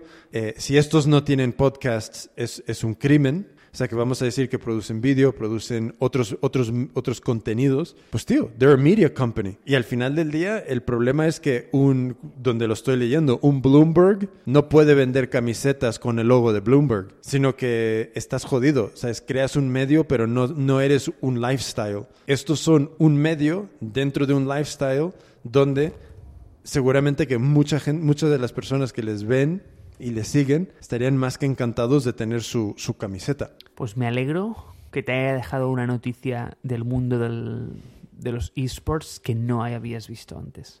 Porque yo sé que tú eres el, el, el gurú en este, en este espacio. Aquí te añado una cosa que lo comentaré rápido, que creo que es Hombre, algo siempre que se, que se solapa con, con esto, que es, eh, es una noticia que salió hace poco, que es, es, es más que nada un análisis. un, un, un- tío en Twitch que se llama Raj Patel. Y Raj Patel, que ahora mismo está básicamente cambiando de nombre solamente a Raj, es, es, es básicamente, no es indio, es norteamericano. Pero ha desarrollado un formato que te guste o no, pero lo interesante es lo- el resultado que está dando. Ha desarrollado un formato como de, de- de talk show, donde tiene como dos, dos variantes. Uno es como, ¿cómo lo digo? Eh, discusión o debate de temas sociales, políticos, bla, bla, bla. Y el otro es como eh, un game show donde un tío intenta, bueno, consigue una cita con una chica y es un poco como el, el Bachelor. No sé si es como el- no, no, no recuerdo el, el- el cómo se llama en español, pero básicamente es un programa donde van atravesando rounds. Cada, cada round elimina a una chica hasta que queda con, con, la, con la que va a salir en la cita. Lo curioso de esto es que todas las personas y las personalidades que salen en estos programas son endémicas al mundo del streaming. Todos son streamers, todos tienen comunidades, todos son reconocidos y en general hay gente que no le gusta el programa y lo que sea, pero eh, cuando tú ves el programa es un popurrí. De, de- son 9, a 12 eh, pantallas dentro de la pantalla donde ves la- a la persona en cada uno de los cuadros y a partir de ahí es un desmadre. Pero claro, es algo que habla directamente a las generaciones más jóvenes de- de audiencia y creo que puede tener 18 o 20 mil eh, eh, espectadores en, cualquiera, de, sus streams. Y me pareció muy interesante cómo están usando Twitch para generar unos medios distintos, unos formatos distintos, pero eh, utilizando el mismo talento de la comunidad. Eh, me, encantó, me encantó y creo que hay una oportunidad enorme aquí para, para crear otros formatos que no sean gameplay, pero que sí jalen eh, a las personalidades y a los streamers. Tío, pues bastante timely para, para esta noticia. Y yo solo, Jimmy, déjame que, que te cierre el bloque, por favor, con el Visual Story de PlayStation. Y eso no es una noticia, es básicamente, tío, es algo que te tienes que mirar. Porque despertó en mí mucha nostalgia. No sé si tú Oh, tuviste man. la PlayStation. Es que yo antes era muy. Yo, yo antes era muy gamer, Jimmy. Antes de Ah, me, me too. de, de- de- que la vida mm, me llevara por, no sé, o sea, por los rincones de- del reclutamiento y, y ser más casi monje de clausura que, que ciudadano de Barcelona. Pero, tío, yo tuve una historia de gaming. O sea, a mí me gustaba mucho pasar muchas horas delante de, de la videoconsola. De hecho, tío, empecé... ¿no? ¿Cuál fue tu primera? La mía fue la NES, la, la Super Nintendo. La de 8 Mi bits. ¿eh? primera, mi primera consola, uh, yeah, like the Nintendo. Uh, sí, creo que fue la Nintendo. Sí, he tenido varias. Nintendo, the Sega Genesis, the GameCube, PlayStation 1, 2 y 3. Uh, y otras fucking random. Una, una se llamaba... eh, Ay, ¿cómo se llama? Neo Geo era otra, creo. Ajá. No, no, no, no, no, no, no, no era esa. Ah, no, sí, sí, sí, sí, sí, era esta, la Neo Geo. Era una, una consola fucking, sí, no, no tuvo muy buen, muy buen futuro. Pero sí, tío, he tenido varias. Y luego las, las, eh, las portable, desde el Game Boy, Game Boy Color, PlayStation Vita, eh, otra de, qué random, otra que era la... Ay, no me acuerdo ahora mismo, a ver si la encuentro. Tío Jimmy, mientras la buscas, yo debo decirte que he tenido como una pequeña historia de importación-exportación de consolas. De hecho, a mí la Game Boy, la primera, me vino el año 92, cuando mis padres volvieron de Estados Unidos. Me acuerdo que me la trajeron. Eh, no sé si nadie nunca ha hecho tantos cohetes en el Tetris como yo, pero... eh, de verdad que me flipaba esa consola. Después también me acordaré siempre que mi padre me, eh, bueno, o sea, de Japón una, una PlayStation, porque vino antes, eh, o sea, llegó antes en Japón que en Europa, porque estas cosas antes se lanzaban ahí, pero resultó que el encoding de vídeo de Japón es distinto. Ahí es el SECAM y aquí antes era PAL. Ahora ya no hace distinción, pero antes era Big Deal. y, tío, tenías que cambiar el televisor para poder jugar a eso. Entonces, bastante grave. Pero bueno, igual, lo sé, mm, Sega Master System, la recuerdo, me encantaba esa consola. La Super Nintendo las tuve, la primera, la de 8, después la de, la de 16 bits también. ¿Tú has visto esas pequeñitas que venden? ¿Cuáles? O sea, que están reeditando esas consolas eh, en formato mi- mini. Ah, sí, sí, sí, sí, sí. Como la, la mini la Nintendo, nin- sí, sí, Super Sí, Nintendo, tío. todo esto. Ve- venden la Nintendo, Super Nintendo y la PlayStation también en mini. Sí. He, he- he Tío. tenido muchas ganas de comprarlas, pero como no tengo tele, o sea que, ¿para qué? Ya. Yo, yo he tenido ganas también, pero me parece como la típica cosa useless que nunca jamás me compraría. Pero Ya. es la típica cosa que creo que regalaría. Me parece un buen regalo de Navidad, por si lo piensas. Total, por si totalmente. O, o una, o, o una pelotón. Sí, bueno, claro. eh, si quieres, Jimmy, pues pensar que me sobra algún kilito a mí y me quieres mandar una, oye, mm, Es demasiado yo no te voy a montar ningún pollo, ¿eh? O sea, yo estaré muy contento, ¿eh? Pues mira, yo tuve la- también la Sega Game Gear. Yo también la tuve. ¿Juego de tenis lo tenías? Oh. Sí, ¿verdad? No, no, no, ¿No? no. Yo estaba eh, con un vicio con el Sonic. Ok. Tío, la Game Gear es la que tenía seis pilas detrás que se Creo que fundían sí, al era, momento. era ma- masacote. Las ponías, sí, las ponías y era, ok, más. Vale, ya, sí, sí, o sea, eh, de verdad, o sea, tú ponías las pilas, jugabas durante dos horas y decías, bueno, ya está, se, han acabado las pilas. De hecho, venía con un transformador para enchufar la corriente y podías ju- siempre jugar enchufada a la corriente. O, o- o no jugabas. Ya, no, total. Pues, tío, la, la Game Gear esta tenía un, tenía un juego de tenis que me encantaba a mí, pero sí, recuerdo el Sonic también de esta. Buah, cómo pesaba, ¿eh? Joder, tío. a- Le llamaban todo Portable. Y de hecho tuve yo también la, la PSP, la PlayStation Portable, que eso Oh, tío, fue un movimiento bold de PlayStation, ¿eh? que no, no la recordaba. Y de hecho la recordé cuando vi el. Cuando vi el Visual Story este de Sony. Es que, tío, Sony ha hecho unos productos tan chulos, tío. Tío, las imágenes que hay en este artículo de The Verge son Ay, tío. increíbles, ¿eh? Es esta, es la que a mí más me gustó de todas. El, la PlayStation Portable, la primera, te la pasé por el... Oh my god, me dan ganas de Sí, comprar yo la una. tenía. Yo la Oh, tenía. es que luego sacaron otra más mierda. Ya, sí, la Vita o algo así se llamaba, creo. Sí, bueno, la- no, la Vita era otra. Luego sacaron, eh, había, es que creo que es esta, que se deslizaba hacia arriba la pantalla. Espera, a ver. No, la que yo tenía no se deslizaba hacia arriba, yo creo. A ver. Yo te lo pasé yo, por el yo tenía, yo, yo tenía la que me has pasado por arriba. Oh, La primera. Es que esa es guapa. Y encima eh, es un diseño industrial súper resuelto por todas partes. Súper bonito. Es exactamente lo que te iba a decir. Tú, e- e- es, este aparato, mira, ostras, recuerdo perfectamente cuando me lo regalaron, Jimmy. Me la regalaron cuando cumplí 18 años. Es decir, este producto tiene ahora 14 años. Y lo ves y podría ser perfectamente un producto tío, que, que estuviera en los, eh, en los lineales hoy. Oye, es es- es súper bonito. Es preciosa, tío. Es preciosa, Jimmy. Es un increíble. Sí, señor. Sí, señor. No, no lo había pensado. Pues, eh, sí, tío. Muy guapo. Muy guapo. Um, Ah, sí. Y me acuerdo cómo se ponían los juegos por atrás, como con los CDs esos pequeños. Ya. Que se abría como un... Tipo, no sé si tú tuviste, yo es que tuve uno que fue una tecnología que eh, Sony intentó empujar, pero no eh, lo entró a la vez que entraron los... eh, bueno, o sea, los iPods, que fue el mini disc.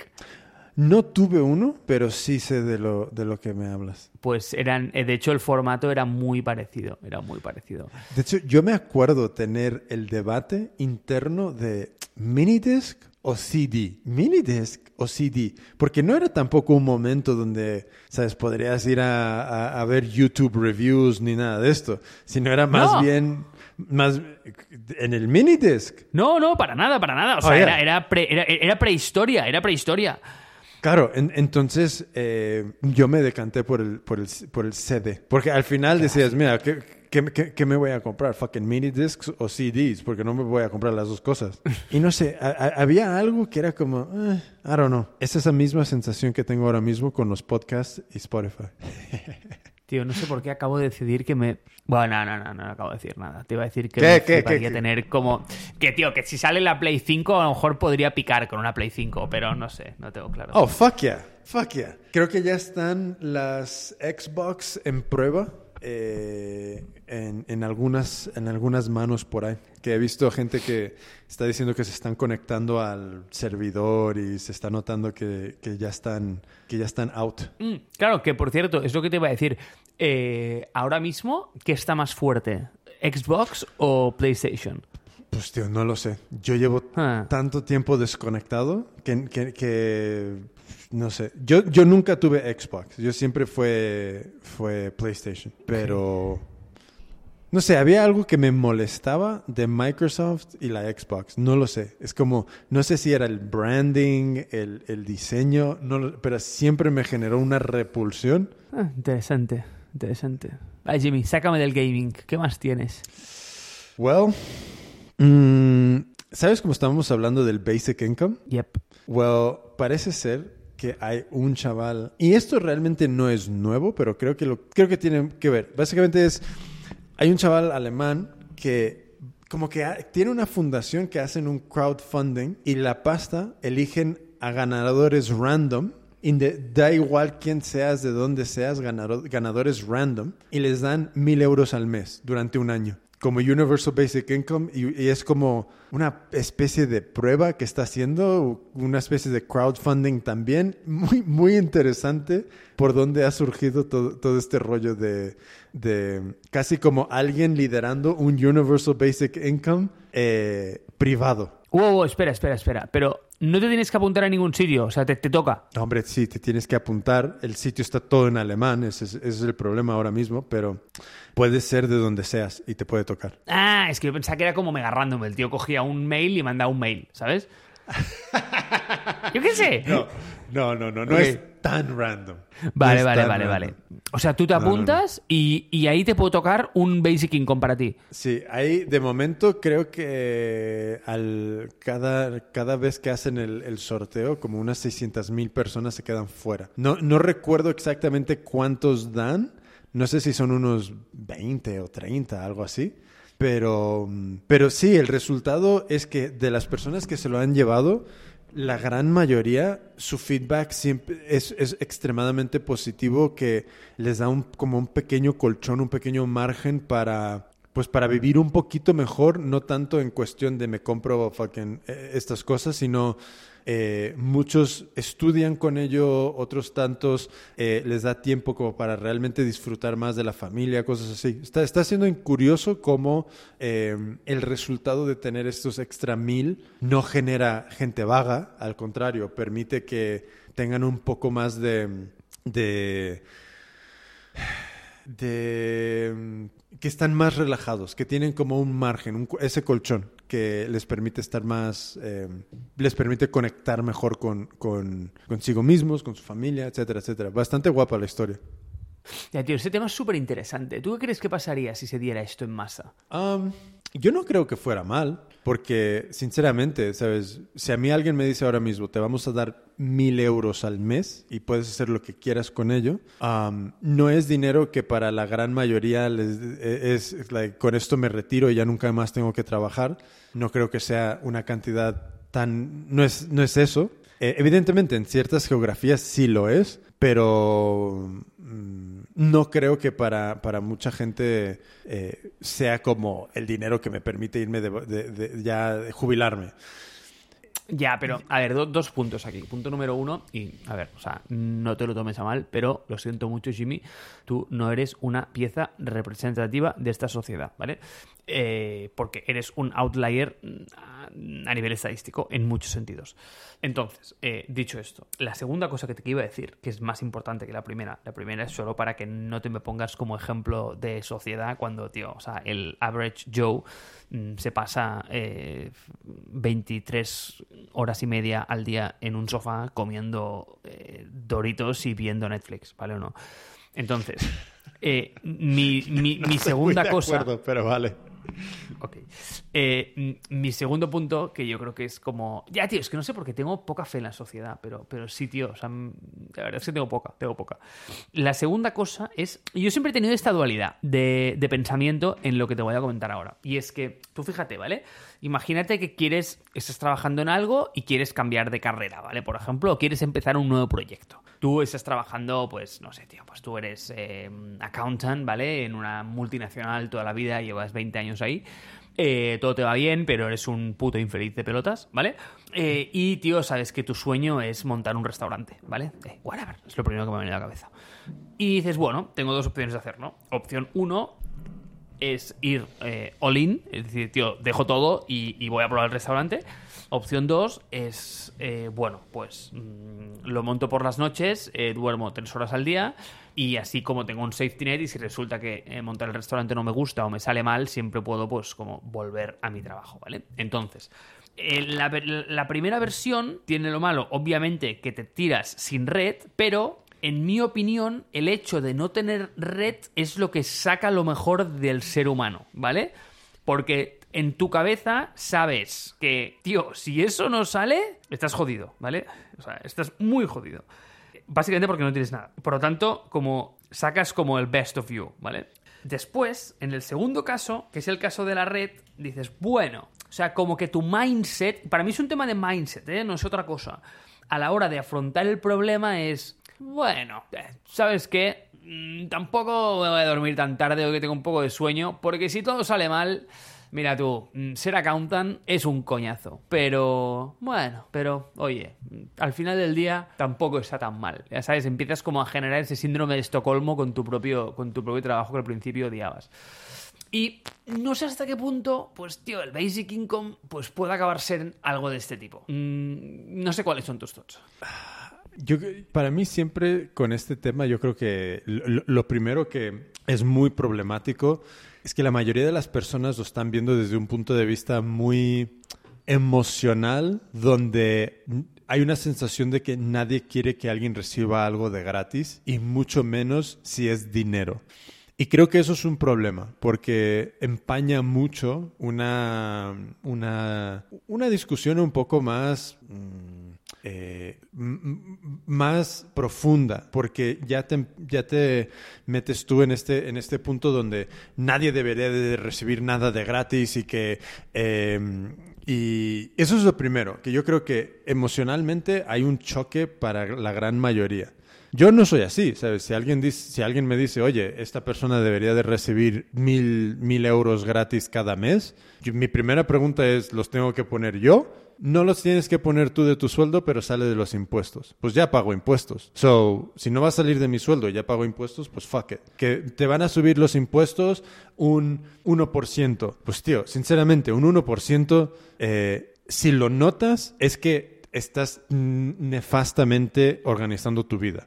Lo siguiente, creo que también socialmente seguimos muy con esta idea de lo que mencionaste al principio, que no tener red saca lo mejor. Creo que en Estados Unidos eso ha sido mucha, mucha la cultura que ha llevado a Estados Unidos a, estar en el puesto que está. Hay mucha gente así.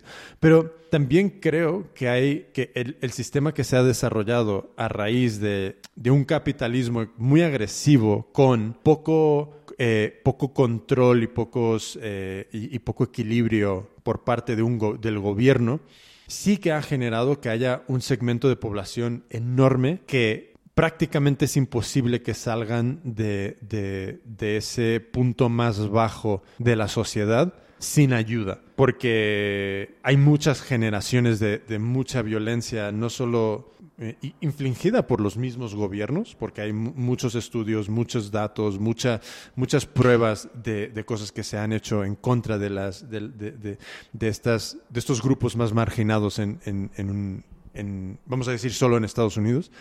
Eh, que un Universal Basic Income sí creo que puede ayudar a, mu- a mucha gente. Y no te voy a decir que, que todos vayan a usar ese dinero para el bien, pero sí que va a ayudar que mucha gente pueda tener otras oportunidades.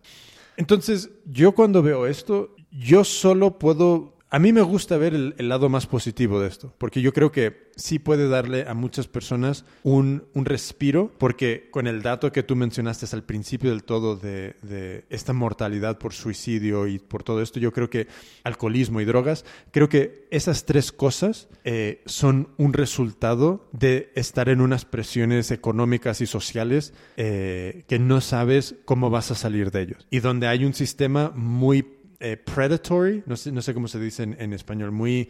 eh, A ver, sí, puede ser como agresivo, pero también yo creo que traduce mejor Sí. a perverso, yo creo. donde parece ser que los incentivos de muchos, muchas instituciones privadas, empezando con los bancos, eh, reciben beneficios de mantenerte muy jodido y muy marginado. Y eso lleva a depresiones, lleva a pensamientos de nunca voy a salir de esto, lleva a no puedo proveer, lleva al alcoholismo, lleva a drogas, lleva a... Es un círculo extremadamente vicioso. Que el dinero vaya a resolver todo, evidentemente no, pero yo sí creo que puede ayudar a cambiar muchas realidades y eso es bueno. Y creo que socialmente deberíamos de estar en ese punto. Deberíamos de estar en el punto donde socialmente yo quiero que toda la gente que me rodea tenga las mejores oportunidades y no estar en contra de eh, que haya dinero público que se destine a, a- a programas como este tipo. Creo que socialmente deberíamos de estar ya muy, mucho más allá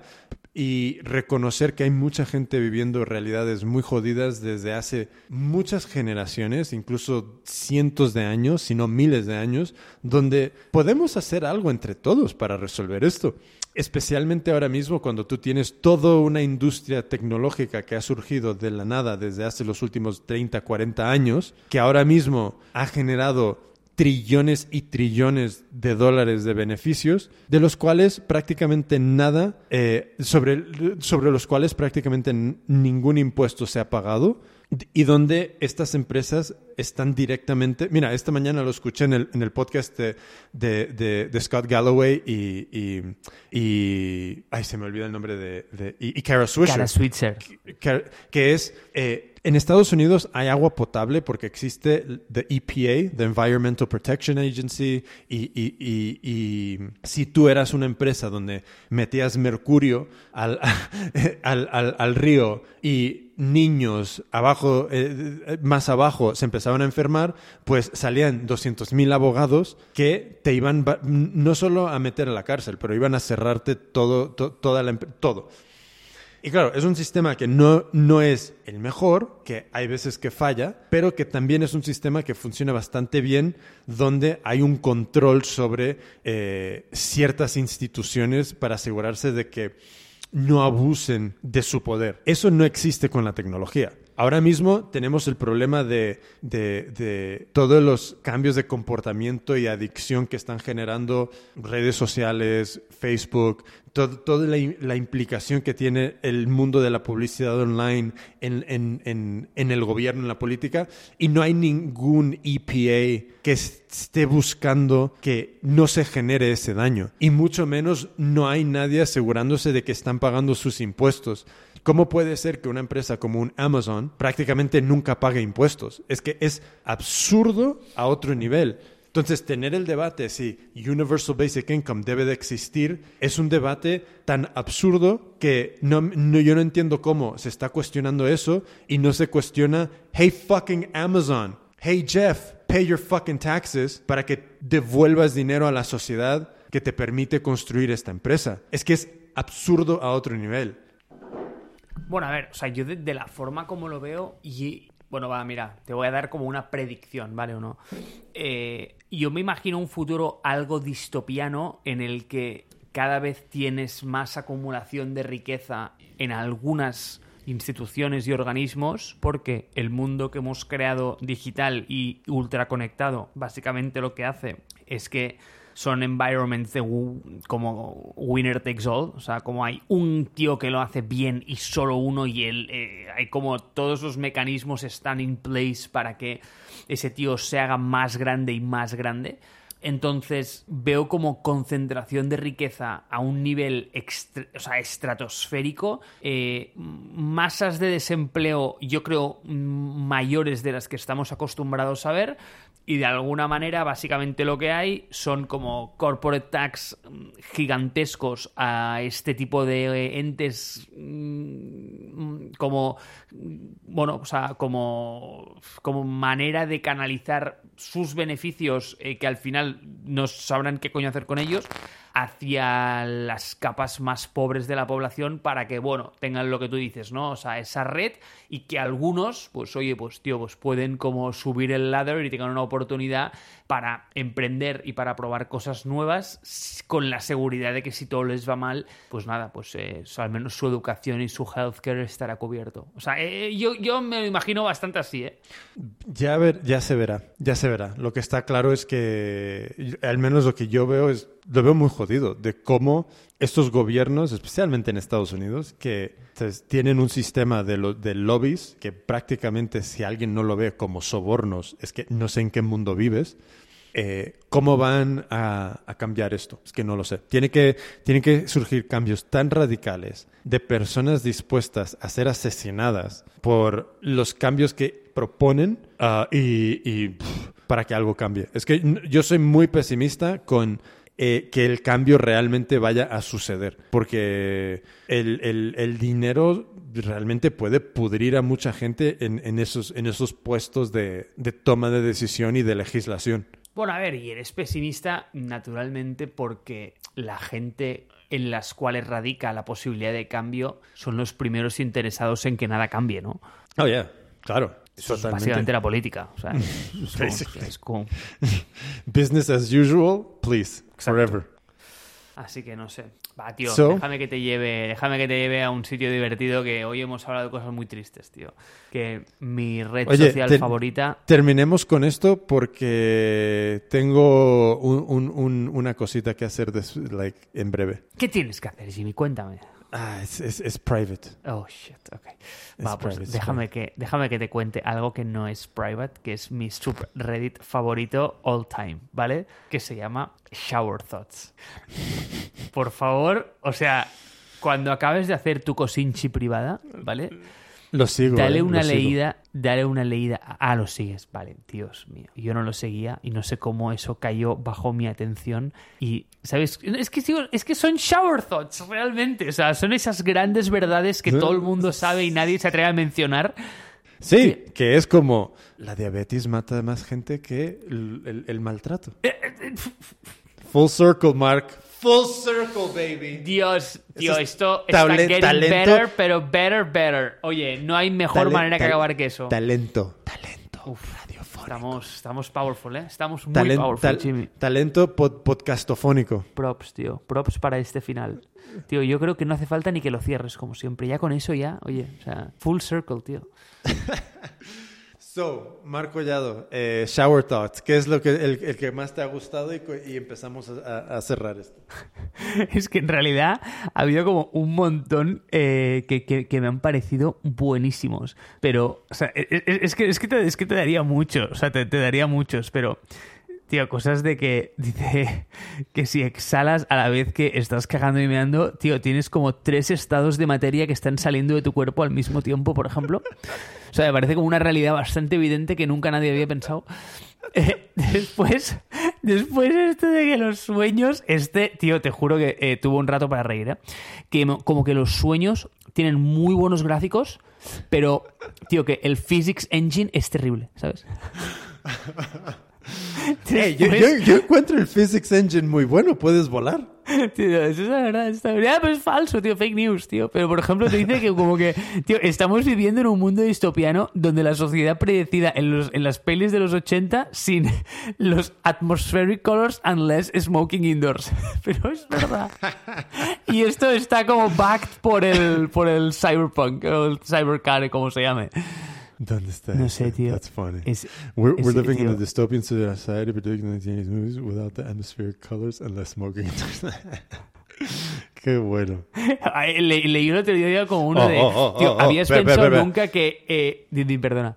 Si aceptas el premio para, por ser la persona más humilde, instantáneamente lo pierdes.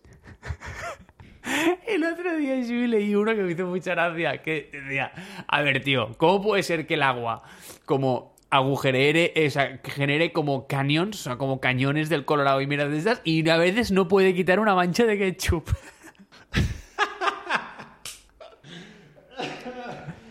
No sé, tío. A mí, a mí- a mí es, que, a mí es que te juro que es de, es de los canales que más risa me ha hecho. ¿Sabes cómo aquello del infinite scrolling? Yo, eh, no, es que, es que no podía parar, tío. Oh, yeah, es muy bueno. Es muy bueno, tío. So, my friend, Marc Collado, siento que hemos llegado a otro final de un gran capítulo. Hemos sido un poco polémicos al principio, pero creo que damos contexto para todo lo demás que ha venido después. ¿Tú cómo te sientes, Marc? Es que estos días, Jimmy, es que me estoy sintiendo muy bien, tío, porque estoy aquí en el pueblo, mucha tranquilidad, poca polución, poco ruido.